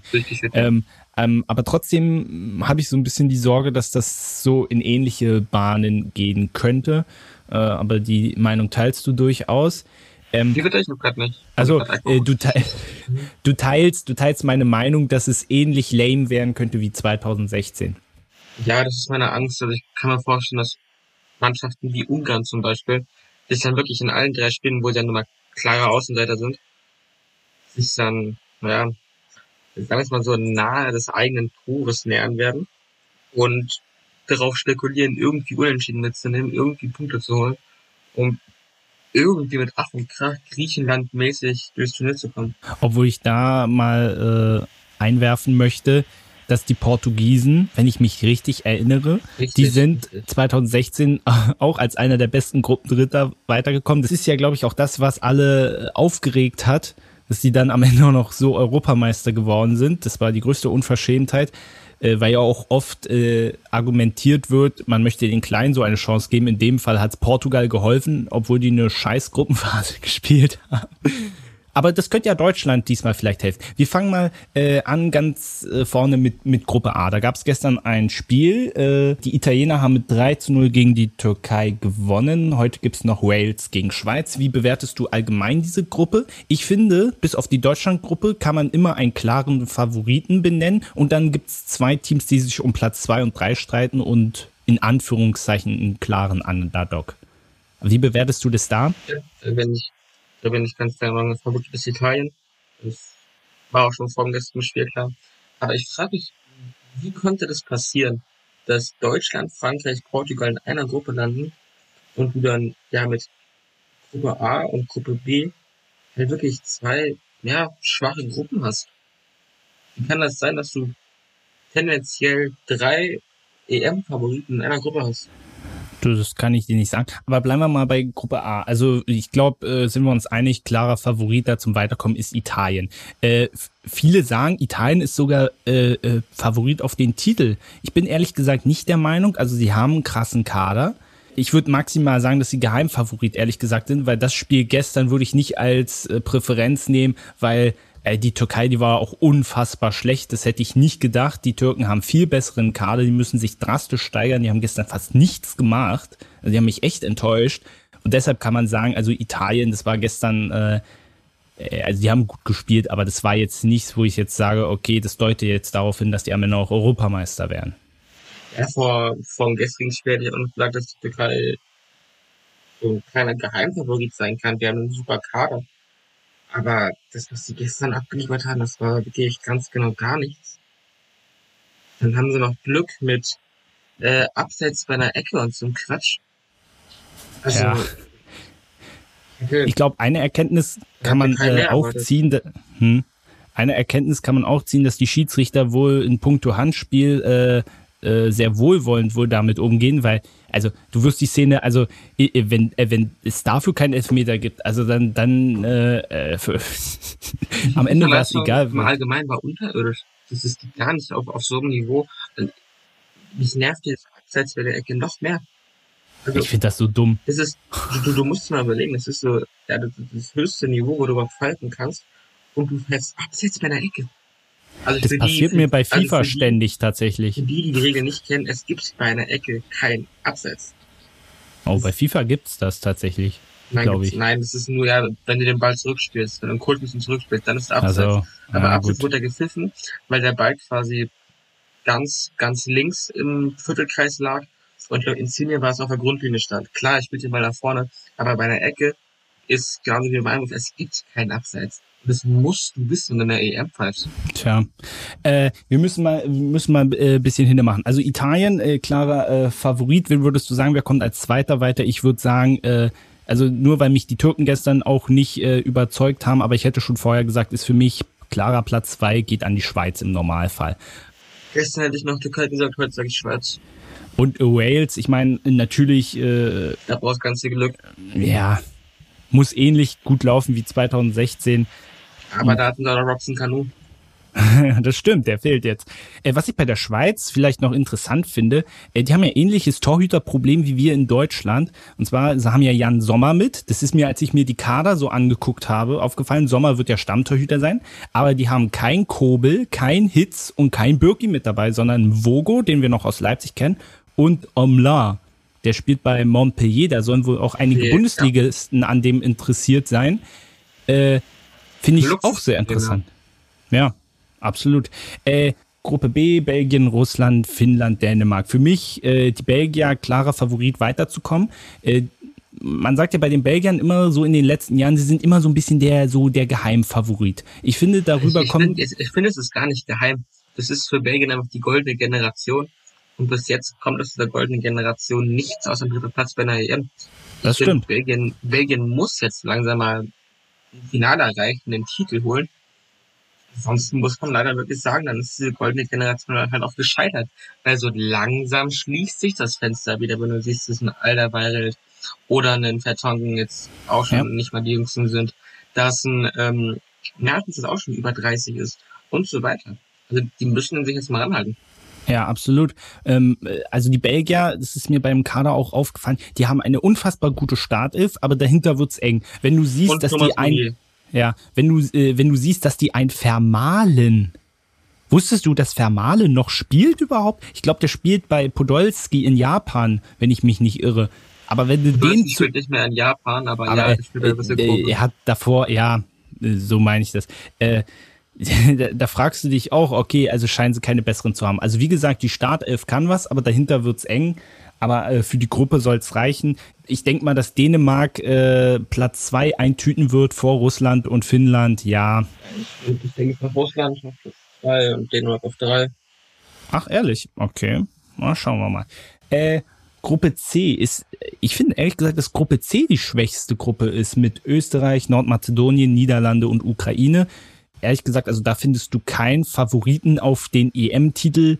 Ich würde die Niederlande nicht mal bei den Geheimfavoriten aufzählen, so ehrlich muss man sein. Das Team ist unfassbar talentiert, aber für mich reicht das noch nicht. Niederlande. einfach, finde ich. Ja, ja. Aber immerhin, die Niederlande haben jetzt äh, Wout Weghorst nominiert. Äh, mal was Positives. Und äh, wenn du Keine die, Einbürgerung mehr. Ja. Ich meine, Weinaldum, de Jong, Daniel Mahlen, aber wie du eben gesagt hast, das ist, das braucht alles noch ein bisschen. Ich glaube, äh, ein Gruppen, der Gruppensieg ist, safe. Was meinst du, wer wird's dahinter machen? Ähm, Österreich möchte es machen. Denke ich, glaube, Shakhtar Donalds wird auf drei kommen. Denke ich auch. Und dann Nordmazedonien. Aber Nordmazedonien, ja genau. Äh, wer weiß es besser als wir Deutschen, Nordmazedonien nicht zu unterschätzen. Ja, können die Ösis ja gern mal bei uns durchklingeln, falls sie Fragen haben. Christopher Trimmel, Christopher Trimmel, der wird richten. Gruppe D. England, Kroatien, Schottland und Tschechien. Ich denke, da sind Platz 1 und 2 relativ äh, klar in Anführungszeichen ne, verteilt. Ähm, aber ich denke mal, die Engländer und die Kroaten werden das werden das machen. Ja, ich würde es auch genau in der Reihenfolge sagen, wie du es vorgelesen hast. England, Kroatien, Schottland, Tschechien. Genauso sehe ich die Gruppe auch enden. Hm. Was ich äh, bei England oft höre, dass die ja auch, ich meine, die haben junges Team, die haben eigentlich in den letzten Jahren immer junge Teams gehabt. Aber äh, was da häufig gesagt wird, dass äh, die auch zu den Favoriten zählen. Ich würde es ehrlich gesagt nicht sagen. Natürlich, die haben an sich ein krasses Team, aber äh, es gibt äh, zwei Sachen, äh, die ich zu bedenken habe. Und zwar einmal finde ich Alexander Arnold, ich finde, das ist ein schwerwiegender Ausfall. Zum anderen finde ich, dass sich das Team unter Gareth Southgate, der ist ja schon eine Weile dabei, ich finde, es hat sich nichts weiterentwickelt, so ein bisschen. Und was gerade in einer K.O.-Runde sehr entscheidend sein kann, ist ein Weltklasse-Torhüter. Und den haben die Engländer bis heute nicht. Ich würde John Pickford niemals unter die Top 10 Torhüter in der Welt packen. Nie im Leben. Nein, definitiv nicht. Aber für mich, ähm, ich hätte nicht mal nominiert, der hat eine unfassbar schlechte Saison gespielt. Du hast mit Walker, James, Trippier drei Verteidiger, die wesentlich besser sind als er. Dementsprechend ist der Ausfall in meinen Augen kein Ausfall, sondern immer nur ein Spieler weniger.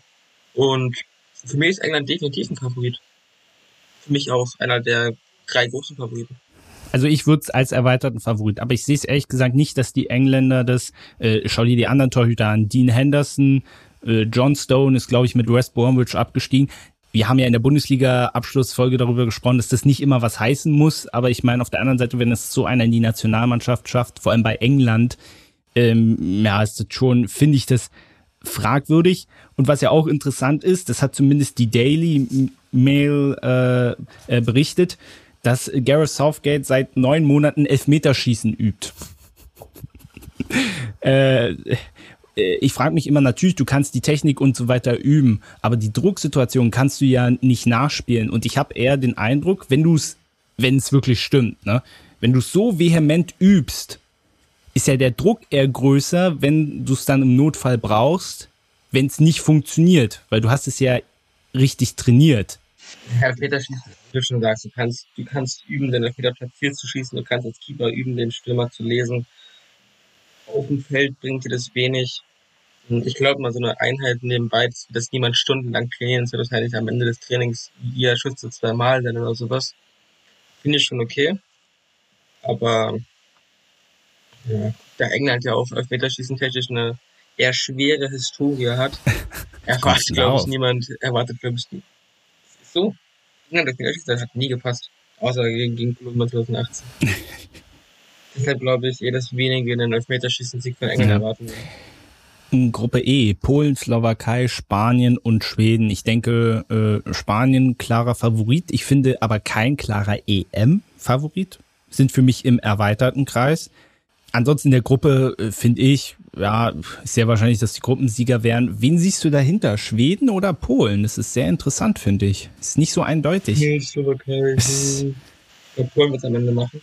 Sie, Levan sie Lewandowski haben. Nee, weil der Putschatz auf links. Ach so. Ja. Ähm, trotzdem bei, bei, bei Schweden, äh, wusstest du eigentlich, dass, ähm, nee, nee, ich frag mal anders. Weißt du, wer Foshberry ist? Ist er was? Weißt du, wer Foshberry ist? Ähm, Klar, das ist doch der mit den Augen, ne? Ja, nein, das ist Emil Forsberg. Die UEFA hat einen äh, sozusagen einen Aussprachenguide veröffentlicht und da hat, das habe ich glaube ich von Sky und da haben die so ein paar, also so ein bisschen so mit Lautschrift und da hieß Forsberg ohne Witz Forsberry ausgesprochen. Barry. Total. Ja, Barry, wie Beere, Barry. Stimmt das oder ist das ein Fehler gewesen? Äh, ich hoffe. Also ich, ich kann es mir nicht vorstellen, ehrlicherweise. Also es gab zum Beispiel. Mit der schwedischen Aussprache auch nicht so viel. Also es gab auch äh, äh, andere Beispiele wie Neujahr. Neujahr. Und so, also das war schon. Also, äh, also die meisten Sachen, die waren nachvollziehbar. Aber bei Foshberry dachte ich mir, äh, interessant. Die Todesgruppe, Gruppe F.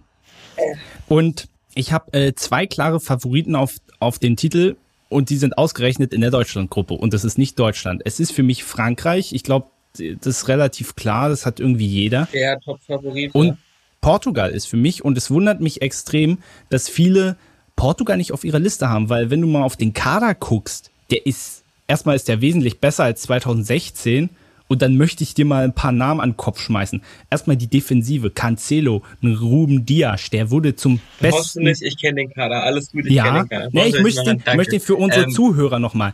Ein, ja, ein. Dann hast du im Mittelfeld, äh, Rafael Guerrero habe ich noch ver vergessen. Dann hast du ein Bruno Fernandes, ein Joao Moutinho, ein Renato Sanchez, der übrigens auch mit Lilienmeister geworden ist.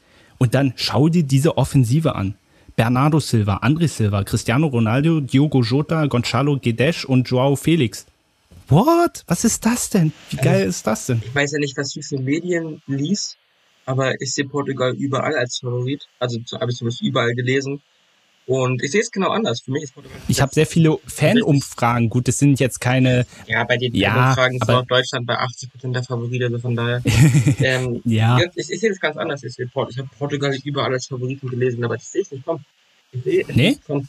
Weil okay, in meinen Augen hast du zu viele Individualisten. Individualisten. Du hast kein richtiges Team, du hast erst recht in der Defensive wenig Breite im Kader. Okay. Und ich glaube, dass Portugal die große negative Überraschung wird in diesem Turnier. Oh, sehr interessant. Naja, das Ding ist, einen von diesen beiden Teams müssen wir ja im Idealfall hinter uns lassen, es sei denn, wir qualifizieren uns als bester Gruppendritter, aber ganz ehrlich, na gut, wenn wir am Ende Europameister werden, wie gesagt, Portugal hat es ja auch gemacht, am Ende interessiert es ja keinen, wie du es gemacht hast, also von daher. Das ist auch was, was man gestern dachte, dachte schon dachte, Italien ist quasi jetzt schon qualifiziert. Die sind schon durch. Die haben Spiel gewonnen, die sind durch. Im Prinzip schon, ja. Und vor allem auch noch 3-0, also drei Tore, also drei Tore Differenz. Die sind durch. Ne? Ja, ist irgendwie. Ist was jetzt das ist, was die UEFA damit erreichen wollte, naja, ich glaube ja nicht. Ja.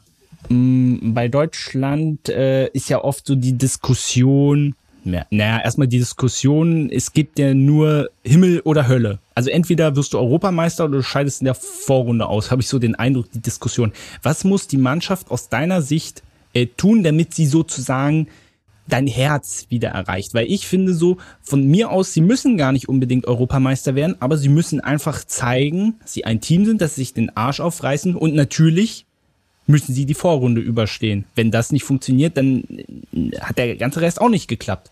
Aber was muss die Mannschaft für dich tun, dass du sagst, dass du zukünftig sagst, okay, ich schaue wieder gerne Nationalmannschaft. Von den ganzen politischen Zeugs um den DFB und so mal, mal abgesehen. Ja, sie müssen auf jeden Fall zusammen spielen, ne?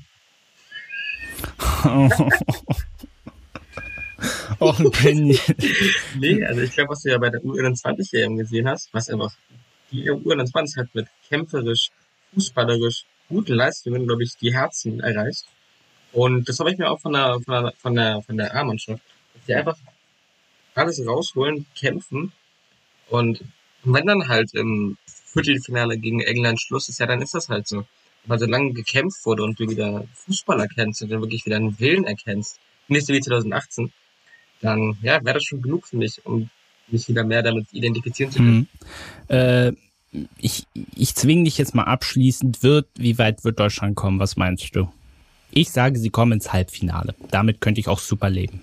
Das ist schwer ganz schwer. Jetzt mal optimistisch in Sache Okay. Super. Äh, mir ist gerade aufgefallen, äh, ich bin so, wir sind so über Spanien drüber galoppiert und du hast da komisch geguckt, äh, weil ich gesagt habe, ich zähle Spanien nicht zu den direkten Favoriten. Äh, ganz einfach aus dem Grund, was mich schon gewundert hat. Nein, erstmal, gar nicht, gar nicht. Ich das, bin ganz der Meinung. Ich dachte, äh, erstmal, was ich schon lustig fand, erstmal, dass kein, äh, kein einziger Spieler von Real Madrid dabei ist also zum Beispiel auch kein Sergio Ramos, wurde ja Luis Enrique schon vorgeworfen, weil er ja ehemaliger Barca-Coach war, dass er äh, konsequent äh, die Nominierung von Realspieler verweigern würde, was ich schon sehr merkwürdig fand. Also die Spanier, muss ich ganz ehrlich sagen, ich meine, ja, die haben uns mit, mit sechs, wie viel war das? 6-0, 6-1? Ich glaube 6-0 war das, äh, haben uns auseinandergenommen, aber ganz ehrlich, ich sehe die nicht final im großen Favoritenkreis. Dahinter, aber nicht ganz vorne mit dabei. Dazu muss man aber auch sagen, dass bei Real Madrid ganz viel Verletzungs, dass dafür ganz, ganz viel Verletzungspech dabei ist. Ramos mhm. verletzt, Vasquez ist verletzt, äh, Isco ist schlecht. Dann wen gibt's noch? Nacho? Ähm, Asensio, kannst du auch vergessen. Nacho, naja. Ja, Aber es also, ist schon irgendwie. Wenig verwundert in meinen Augen. Ja, gut, aber es ist schon irgendwie ein bisschen weird, wenn man das so sieht. Äh, ich möchte mal abschließend, äh, also Euro haben wir soweit alles besprochen. Wir werden auch nach der Gruppenphase werden wir uns mit der nächsten Podcast-Folge wieder melden und dann werden wir mal schauen, wie weit wir gekommen sind und ob es vielleicht auch Überraschungen gab. Ob wir noch dabei sind. ja. Du hast äh, die U21 äh, angesprochen. Da wollte ich auch noch mal kurz drauf eingehen, weil ich denke, diese Mannschaft verdient es einfach und du hast es vorhin schon angedeutet. Ich, ich habe mir die Spiele angesehen und habe so gedacht, oder ich hatte wieder dieses Feeling, Nationalmannschaft, yay, geil, die repräsentieren Deutschland. Und das nicht nur, weil sie erfolgreich waren und am Ende den Titel gewonnen haben, sondern das war, das war eine Einheit. Weißt du, wie die A-Nationalmannschaft nutzt ja den Claim die Mannschaft. Und die U21, die war das wirklich. Und wenn du mal noch bedenkst, Stefan Kunz hat gesagt, wir freuen uns, wenn wir die Vorrunde überstehen. Und die haben sich von Spiel zu Spiel gesteigert. Muss man wirklich so sagen. Bis ins Finale hin. Das Finale war das beste Spiel bei diesem Turnier. Und es hat mich unfassbar beeindruckt. Ja. ja, Benny ist sprachlos. Also ich kann dir da, da, da zustimmen. Das war auf jeder Position einfach super. Ich meine, man dachte ja vor, vor dem Turnier oder vor dem äh, Jahr überhaupt, dass es eventuell der schlechteste Jahrgang seit langem ist. Und am Ende holt man auf den Titel. Ja. Also überragende Job von der Mannschaft, überragende Job von, von, vom Trainer, also Anschlag. Ja, ja, Stefan Kunz, sein drittes EM-Finale und das zweite, was er gewonnen hat, wird ja auch häufig gesagt, der Mensch, wieso äh, möchte er nicht jetzt mal die A-Nationalmannschaft, als Flick noch nicht, äh, nicht als Bundestrainer äh, offiziell verkündet wurde, warum macht er das nicht? Ich finde, äh, Stefan Kunz ist so wie Christian Streich. Natürlich würde es dich interessieren, wenn du den mal woanders siehst, aber solange er Spaß dran hat und er kann's ja, Warum, woanders hingehen? Warum lass ihn doch einfach da? Und er hat in den letzten zwei Jahren, er hat 70 verschiedene Spieler in der U21 ausprobiert. Das musst du dir auch mal vorstellen. Und dann so eine Mannschaft draus zu basteln, die dann am Ende den EM-Titel holt, das ist phänomenal. Was mir bei der ganzen Diskussion immer so ein bisschen untergegangen ist. Natürlich, die haben leidenschaftlich, die haben gekämpft, einer für den anderen. Aber die haben auch vor allem offensiv, die haben richtig guten Fußball gespielt. Das heißt, die haben nicht nur gekämpft und gebissen, sondern die haben auch, also auch von der Qualität her, die haben guten Fußball gespielt. Und das ging mir ehrlich gesagt oftmals in den ganzen Lobeshymnen auch ein bisschen unter. Ja, mutig. Ich meine, wenn du auch, auch, auch wenn, du, wenn, du, wenn, du wenn du dir mal die Marktwerte von den anderen ja. Nationen anguckst, ja. dass du äh, Frankreich eine Millionentruppe auf dem Platz hast, die in allen europäischen Top-Ligen Stammspieler sind bei England dasselbe. Und dann hast du in, äh, bei Deutschland teils äh, zweite Torhüter, Spieler aus der zweiten Bundesliga und so weiter. Und die gewinnen den Titel. Was gibt's Schöneres? Ich kann das einfach nur loben, ganz hoch anrechnen. Hm. Vielleicht noch äh, eine Sache zu Lukas Metscher, unseren Finaltorschützen. Man hat ja schon äh, 2017 die U19 von England zum Titel geschossen und jetzt bei der die U21 äh, von Deutschland. Äh, aber eine tolle Geschichte. Äh, das U21-Thema möchte ich abschließen mit der italienischen U21-Auswahl. Du wirst dich ganz dunkel, dunkel dran erinnern, dass wir doch da mal, da, da gab es doch was Kurioses. Weißt du das noch? Nach der Vorrunde hatten wir, glaube ich, mal drüber geredet. Kannst du dich entsinnen, was die italienische Nationalmannschaft geschafft hat? Also die U21? Nee. Und zwar, äh, sie haben jetzt in vier Spielen sechs Platzverweise geschafft. Ah, das, das habe ich gelesen. Das ist äh, stark. Äh, also die Italiener, die können nicht nur inbrünstig die Nationalhymne singen, sondern auch äh, ordentlich Leute. Inbrünstig Gegner umtreten. also das musst du erstmal so hinkriegen. Oh, äh, jetzt muss ich mal äh, kurz unterbrechen. Ich lasse es einfach kurz weiterlaufen. Es hat gerade an meiner Tür geklingelt. Benny, unterhalte mal die Leute kurz. Ja, ich spiele jetzt Minecraft.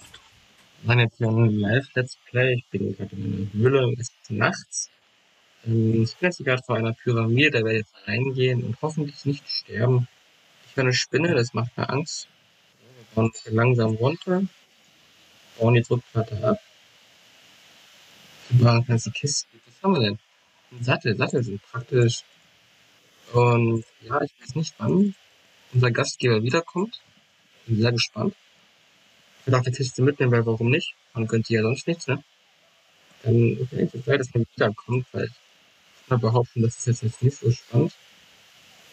Achso, übrigens, äh, schöne Grüße, Bora, du machst das super. Ja, bin wieder in der ja, Haus. Ich hoffe, ich, ich habe tolles Programm geliefert, muss ich sagen. Was hast du denn erzählt?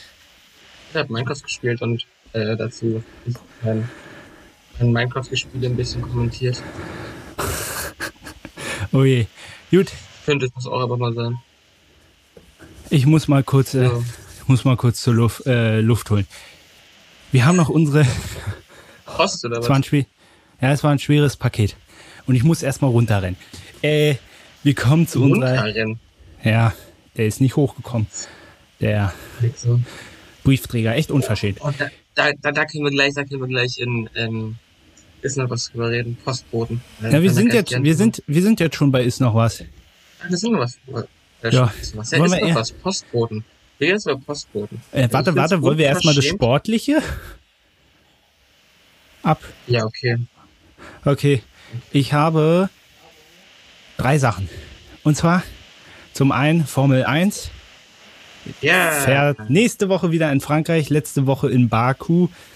Ich denke, äh, wir sind beide nicht die größten Lewis Hamilton-Fans, aber was war kann man in der Tat so sagen.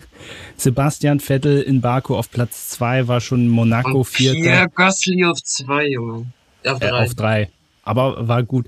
Äh, was ich in dieser Saison sehr krass finde, wenn es Hamilton nicht schafft, dass das Podium sehr, ähm, wie soll ich sagen, sehr durchmischt ist. Also dass man Ferrari, mal ein McLaren, jetzt jetzt hat's mal Vettel im Aston Martin geschafft, Gasly im Alpha Tauri. Also es ist dann sehr durchmischt tatsächlich. Das finde ich eigentlich sehr cool, weil es unfassbar spannend und ausgeglichen. Was ich, was ich einfach schön zu sehen finde, dass jetzt so die, die neue, eine, eine neue Generation kommt, weil nur ein Fahrer bei, bei jedes Rennen in den Punkten, Lando Norris äh, mit seinen 21, Max Verstappen mit 23 fährt in den Titel, Pierre Gasly mit seinen, weiß ich nicht, wie alt er ist, fährt jede Woche um die Punkte und, und ums Podium.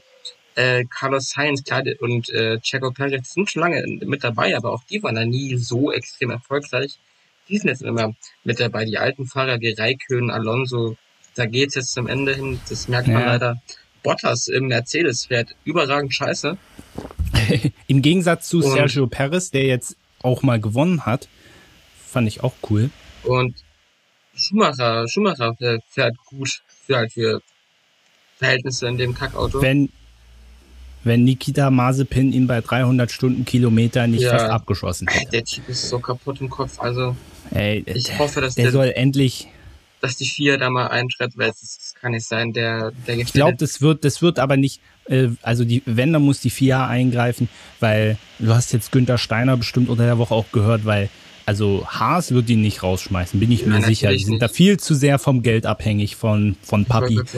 Also, ähm, also die brauchen das. Und vor allem, weil dann, ich verstehe dann vor allem die Leute nicht, die auch, dann sind. Ich glaube hm? auch, sollte, sollte Nikita Mazepin, Mazepin, wie man den mal ausspricht, eine, ja, vielleicht wirklich eine Sperre bekommen, Lizenzen zu, das fände alle schon, schon im Raum, dann war es auch für Haas, weil glaube ich auch. Die meisten Stimmen stimmten ja noch nie mit dem Team wirklich.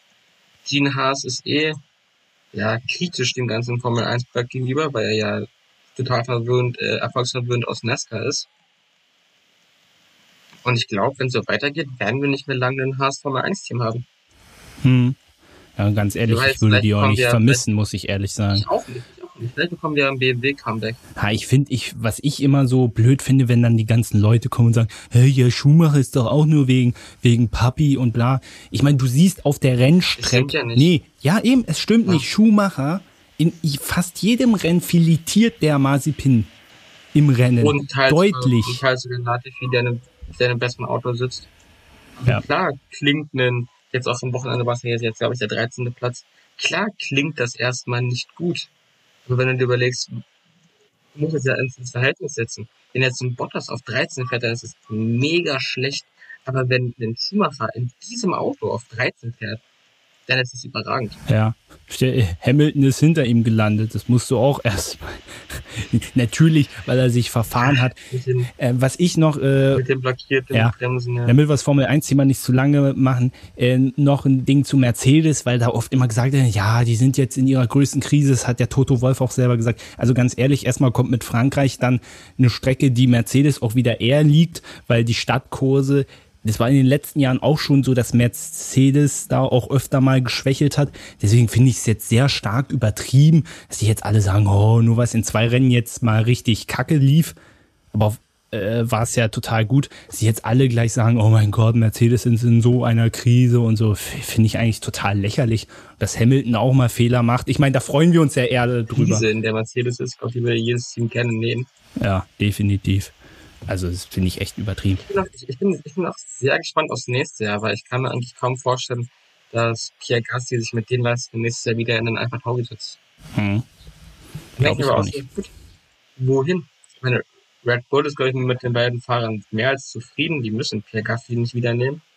Aber warum sollte Pierre Gassi im Alpha Tauri bleiben? Dann bin ich auch sehr gespannt drauf. Ich meine, die haben Alpha Tauri hatten, hatten, hatten ein gutes Auto. Das, daran, daran liegt es jetzt nicht aber er kann halt definitiv in einem besseren Auto fahren. Mhm. Aber wo? McLaren, wer weiß, ob die mit Daniel Ricciardo so zufrieden sind. Bis jetzt ist es ja auch nur so, naja. Läuft nicht so gut.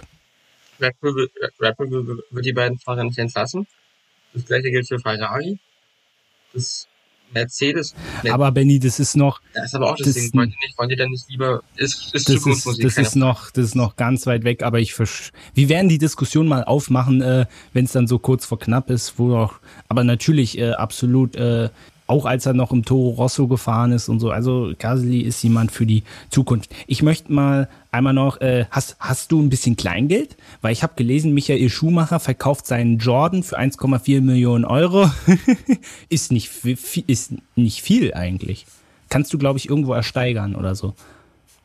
Also wenn wir zusammenlegen. Ist nicht viel, klingt, ist nicht viel, klingt bisschen komisch, aber ich weiß, ich weiß, ähm, was du meinst. Das habe ich auch gelesen. Und wenn du dir überlegst, wie teuer so ein, so ein Formel-1-Auto in einer, in einer Konstruktion ist und in der Planung und so weiter, und auch was dieses Auto für eine Geschichte hat. Ist das ein Schnapper? Ist das verhältnismäßig. Ich rede jetzt verhältnismäßig. Ja. Beide haben keine 1,4 Millionen Euro und werden es auch nie haben. Aber verhältnismäßig hättest du auch mit einer äh, höheren Summe gerechnet, die man für so ein Auto mit so einer Geschichte. Oder den Jordan Weltmeister? We we weiß ich gar nicht. Ähm, aber also, liebe Leute, ich bin, ich bin kein Millionär. Also nicht, dass das jetzt äh, falsch rübergekommen ist. Ich möchte einmal noch kurz äh, Eishockey-WM war, äh, weil die aber immer zu blöden Zeiten gespielt haben, habe ich ehrlich gesagt kein einziges Spiel gesehen, habe nur mitgekriegt, dass man Vierter geworden ist, aber eigentlich eine gute WM gespielt hat und dass man halt also im Halbfinale war man wohl gegen Finnland, war man wohl besser, hat knapp und unglücklich 2-1 verloren und dann im Spiel um Platz 3 richtig auf die Nüsse bekommen. Ah, man hat das erste Mal eine Medaille seit 1953 verpasst. Also im Endeffekt eine gute WM am Ende, dann aber sehr unglücklich noch gelaufen. Ein bitterer Ausgang, ja. Ja, ich habe ebenfalls kein Spiel geguckt. Ich muss wirklich sagen, dass ich kein Eishockey-Fan bin und ähm, ich auch nicht, ich aber auch nicht wirklich verfolge. Hm hätte mich, ich mich mit dann natürlich gefreut. Ich habe bei Olympia das Bahnspiel geguckt. Bei Olympia habe ich fast habe ich fast alles geguckt, Eishockey, glaube ich. Also da waren die ja auch wirklich krass. Also, aber ansonsten ja, wir sind halt beide Deswegen, nicht so. ich muss sagen, im, ja, Glückwunsch an das deutsche Team zum, zum vierten Platz. Ich glaube, das ist eine große Leistung. Das ist eine große Leistung. Mal Deutschland, der jetzt, äh, Deutschland, der jetzt auch nicht wirklich als Eishockey-Nation bekannt ist. Ja, geht so. Äh, und dann habe ich, hm? Entschuldigung. Und sehr löblich, ja. Du weißt, vielleicht werden wir ja bald eine Eishockey-Nation. Hm. Ich habe dann noch zum Abschluss, dann bin ich auch durch. Ich weiß nicht, schaust du, schaust du Tennis? French Open war gestern richtig krass. Ich habe das Eröffnungsspiel geguckt und nebenbei lief Djokovic gegen Nadal. War echt krasses Spiel, muss ich sagen. Ich habe heute, hatte ich irgendwo gesehen, das war mal so ein, so ein Showmatch, ich glaube auch in Melbourne. Das war Nadal gegen Federer. Und da war die eine Hälfte vom Feld Sand und die andere Hälfte war Rasen. Oh, krass. Das, das, das, das war, so ein, war so ein Showspiel, hatte ich gesehen. Das wusste, wusste ich nicht, das war schon, ist auch schon lange her. Aber sowas gab's mal, das fand ich ganz spannend zu sehen. Und Tennis, ja, oh, interessant. Tennis gucke ich auch sehr, sehr selten. Das ist dann auch eher aus Verzweiflung, weil es anderes mhm. läuft. Naja, also dann weil kann ich es auch. Äh, Tennis dauert, dauert mit schon fast zu lang. Ja, also dann kann ich es auch... kann so lang dauern. Hm. Entschuldigung, dass immer dazwischen rede, weil dann kann ich es auch kurz machen. Also äh, äh, Alex Zverev ist im Halbfinale äh, gegen Tsitsipas ausgeschieden, hat an sich gute French Open gespielt. Ähm, deswegen finde ich die Kritik, die dann zum Teil in den Kommentaren, ja, der kann ja nichts, der ist so arrogant, das stimmt absolut gar nicht. Es war ein Fünf-Satz-Match, wo es dann am Ende 50-50 stand und er hat es leider verloren. Ist halt so allgemein. Mal, wenn du in einem Halbfinale ausschaltest, kannst du ja auch, glaube ich, ja. ganz gut Tennis spielen. Und Tsitsipas ist kein schlechter, der Grieche. Äh, und äh, ich hatte ja Djokovic gegen Nadal schon angesprochen. Äh, Djokovic hat sich tatsächlich durchgesetzt gegen den Sandplatzkönig und dann hast du morgen richtig schön schniekes Finale mit Tsitsipas gegen Djokovic. Werde ich mir angucken. Ähm, also die deutschen Herren allgemein, die waren, die waren sehr, sehr gut. Die Damen, die deutschen Damen, absolut schlecht, muss man sagen. Es sind auch nur. Wann kommt Steffi Graf endlich wieder? Ja, also es sind auch nur drei an den Start gegangen dass Laura Siegemund und Andrea Petkovic rausgeflogen sind in Runde 1. Das konnte man nicht vorwerfen. Aber Angelique Kerber gegen eine Qualifikantin, äh, Entschuldigung, und es ist das dritte Erstrunden aus in Folge bei den French Open. Äh, da muss man. Ja, ihr ist auch so langsam vorbei war. Ja, das glaube ich auch. Ich bin kein riesiger Tennisexperte, aber wenn du mal siehst, dass zum Beispiel Philipp Kohlschreiber äh, gegen, gegen Gegner, die deutlich besser waren, es in die dritte Runde geschafft hatten. Jan-Lennart Struff sogar ins Achtelfinale. Äh, also das, das ist schon echt, echt dürftig. Aber vielleicht, vielleicht überraschen sie uns bei Wimbledon. Ich glaube, das liegt äh, Kerber auch mehr als Sand, Rasen. Das wird auch cool. Ich kann das, ich, ich habe ja noch nie Tennis gespielt. Ich kann das gar nicht einschätzen, wie sehr so ein Untergrund das beeinflusst.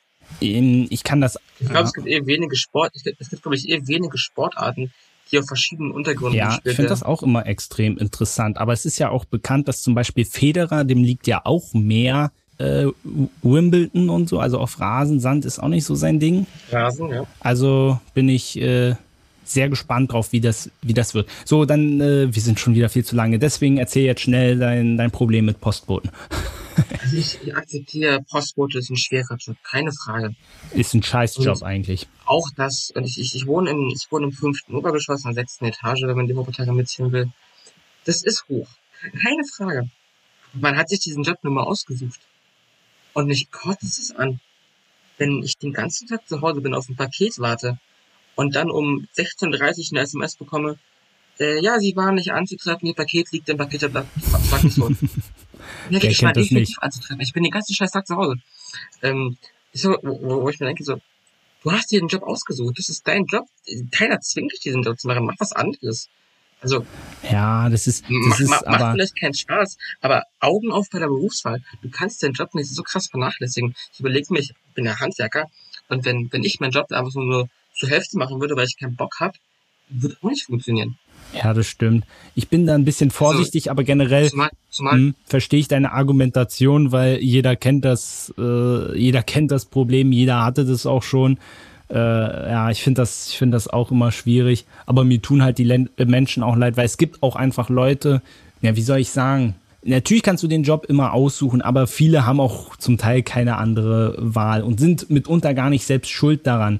Aber ich verstehe trotzdem, und die werden dann zum Teil auch sogar unter Druck gesetzt. Selbst dann, selbst dann muss. Die werden ja zum Teil unter Druck. Selbst dann muss ich den Job trotzdem mit Sorgfalt Natürlich, ausführen. aber wenn du dir die ganzen Amazon-Sachen und so anguckst, wie es da zum Teil abgeht, in was für unrealistischen Zeiten die zum Teil Pakete ausliefern müssen, äh, so schnell kannst du gar nicht sein. Deswegen bin ich da vorsichtig, aber ich verstehe deinen Unmut. Ich, mich regt's auch immer auf, bin ich ganz ehrlich. Mal, wenn es dann Pakete sind, so, keine Ahnung, die ein Kilo wiegen, was überhaupt kein Problem ist, damit welche Teilung zu machen. Ja. Was wir teils haben, wenn wir Sachen von unseren Garten bestellen, dass wir dem Postboten sagen, jo, bleib unten, wir holen es, packen es gleich, gleich ins Auto. Und trotzdem, also, ja. Ich hab da keine Chance. Wir haben, wir haben bei uns, wir haben bei uns in, in, in, in einer Parterre äh, eine alte Frau reden, die kaum Deutsch spricht, die mit Paketen bombardiert wird. Die hat, ihre Wohnung ist eine Packstation, das ist unter aller Sau von der Ja, Post. das geht nicht. Das, da hast du wohl recht. Die nirgendwo klingeln und alle Pakete bei, bei dieser alten Frau parken ich, wir waren dann letztens wieder unten. Der Flur ist voll. Es ist Pakete lange. Hm. Ja, aber äh, das finde ich auch schlimm, wenn Pakete dann zu anderen Leuten kommen. die dann immer abzuholen. Da bin ich auch immer, das ist mir auch oft immer ein bisschen unangenehm, die von anderen abzuholen. Nein, dass das dann auch immer so leid tut, dass dann dein Paket da liegt. Ja. Weil ich, man, man kennt sie selber, ich glaube, wir haben alle schon mal ein Paket für jemand anderes angenommen. Ja. Man ist dann so unflexibel, man denkt ja, ich will jetzt eigentlich raus, aber sein Paket liegt halt noch hier. Man ist immer so, so, so ein bisschen weiß, okay, es kann jede Sekunde klingeln, das, keiner mag das, wenn man weiß, da kommt gleich noch jemand oder da könnte gleich noch jemand kommen. Ja. Na gut, aber wir werden das Problem leider nicht ändern. Es wird eher schlimmer. Deshalb, ähm, ich freue mich jetzt darauf, ein bisschen Sport zu machen und dann EM zu gucken. Den ganzen Nachmittag. Ich freue mich da so drauf. 15.30 Uhr geht's los, richtig? Ich, ich glaube 15 Uhr sogar. 15 Uhr sogar? Ja, ich glaube schon. Naja, gut. Auf jeden Fall, äh, wollen wir das nicht weiter unnötig äh, in die Länge ziehen. Äh, wie gesagt, wir hören uns nach der Gruppenphase wieder zu einem kleinen Update. Und bis dahin macht euch eine schöne Zeit, einen schönen Sommer vor allem. Es ist schön warm. Vielleicht ist das ein oder andere Public Viewing möglich. Draußen schauen ist eh immer am besten. Danke, Benny, für deine Zeit heute. Entspann dich schön. Vergesst, bei jedem, bei jedem, bei jedem Deutschlandtor rennt man auf den Balkon und schreit schwarz-rot, äh, äh, schwarz und weiß. schwarz-rot, ja. So wie wir damals, ja. Das war schön. Dann wird man Weltmeister. Hat geholfen. Na Judy, macht's gut, bleibt sportlich und wir hören uns bald wieder. Ciao. Jerusalem